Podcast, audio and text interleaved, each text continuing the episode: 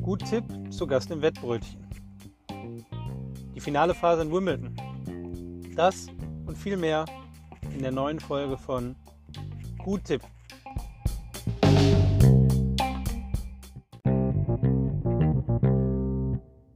Heute wird es eine etwas andere Folge. Meine Vorhersagen für den heutigen Tag Wimbledon betreffend durfte ich bereits im Wettbrötchen kundtun. Da war ich zu Gast und hatte die Möglichkeit, ein Tagesgericht, ein sogenanntes Tagesgericht einzusprechen. Darüber habe ich mich sehr gefreut.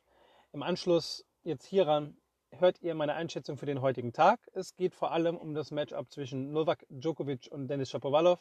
Wir hören uns dann nochmal ganz kurz im Anschluss. Viel Spaß, bis gleich. Leute, riecht ihr das? Hier riecht doch, kommt das von euch? Hier riecht doch, hier riecht's doch nach Gras. Nein, alles gut. Könnt euch entspannen. Das kommt aus der Küche. Hier riecht nach Rasen, heiligen Rasen. Wimbledon geht in die finale Phase. Das Turnier, das prestigeträchtigste Turnier der Tennisgeschichte, geht am Freitag in die finale Phase, denn da stehen die Herren-Halbfinals an. Und da treffen der Serbe Novak Djokovic, der klare Favorit, auf den Außenseiter Denis Shapovalov. Und Novak Djokovic, der Serbe, der so nach Perfektion strebt, der den Golden Slam dieses Jahr erreichen kann, der auf kurz oder lang seine beiden größten Konkurrenten in den allzeit besten Listen überholen will, der könnte hier den nächsten Titel einstreichen. Und versteht mich nicht falsch, wie gesagt, er ist der klare Favorit. Aber Dennis Shapovalov ist wohl klassisch das, was ihr eine Value Bet nennt. Denn 7,0 bringt die Quote des Kanadiers. Und auf dem Papier hat der Kanadier alles, um Novak Djokovic zumindest an einem guten Tag einen Fight anzubieten. Und dafür ist mir die 7er Quote zu hoch. Die müssen wir auf jeden Fall einloggen.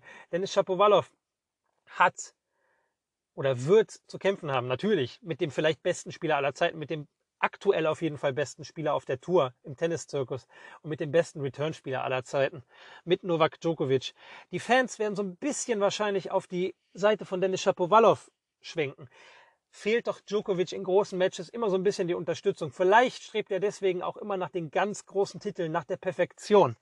Und ja, wenn Dennis Shapovalov es schafft, sich auf seine Stärken zu besinnen, sollte er auf dem Papier alles haben, um hier wirklich einen Fight zu liefern.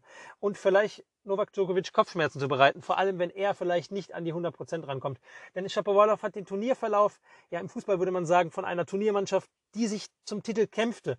Er hat Fünfsatzmatches gehabt, er hat Matches gehabt, in denen er brillierte und er hatte vor allem Matches, die ich ihm nicht zugetraut hatte, wo er sich auf seine Stärken besinnt hat, wo er nicht overpaced ist. Er hat eine tolle Vorhand.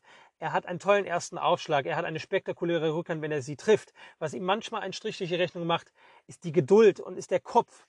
Aber er hat Gegner besiegt wie Roberto Battista auch gut, die eigentlich so ein bisschen sein Kryptonit sind. Spieler, die ihn aussitzen können, die immer den, richtige, ja, den richtigen Schlag auswählen, die die richtige Entscheidung treffen. Aber das hat er alles hinter sich gelassen. Und ich denke, Dennis Shapovalov hat Talent, um Grand Slam-Titel zu gewinnen und hat hier auch theoretisch die Chance, Novak Djokovic zu schlagen. Und deswegen müssen wir die 7er Quote einloggen. Da führt für mich kein Weg vorbei.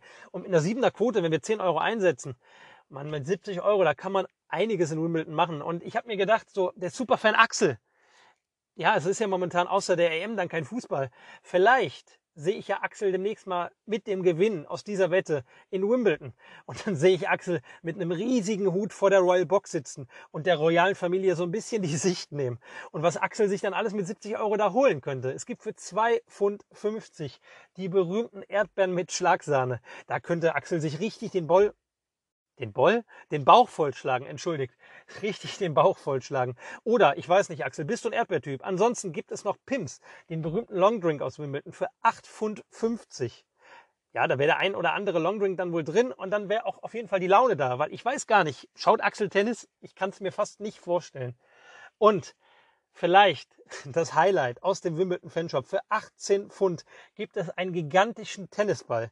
Und ja, Axel, ich würde gern wissen, was darf für dich bei dem Wimbledon Ausflug dann nächstes Jahr vor der Royal Box nicht fehlen? Sind es die Erdbeeren? Sind es die Pims? Oder dann doch der gigantische Tennisball passend zum Hut? Ja, schaut doch mal rein beim Tennis. Ich werde es machen. Ich freue mich. Ich wünsche uns viel Erfolg und in diesem Sinne, gut Tipp. Wie angekündigt habt ihr also gerade gehört, was heute hoffentlich passieren wird. Ich weiß, Novak Djokovic, wie gesagt, ist der klare Favorit.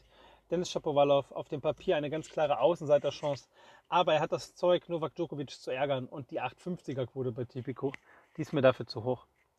Wir loggen den Sieg von Dennis Shapovalov ein. Novak muss sich mit seinem nächsten Wimbledon-Titel dann noch etwas gedulden. dann wird es dieses Jahr wohl nichts mit dem Golden Slam.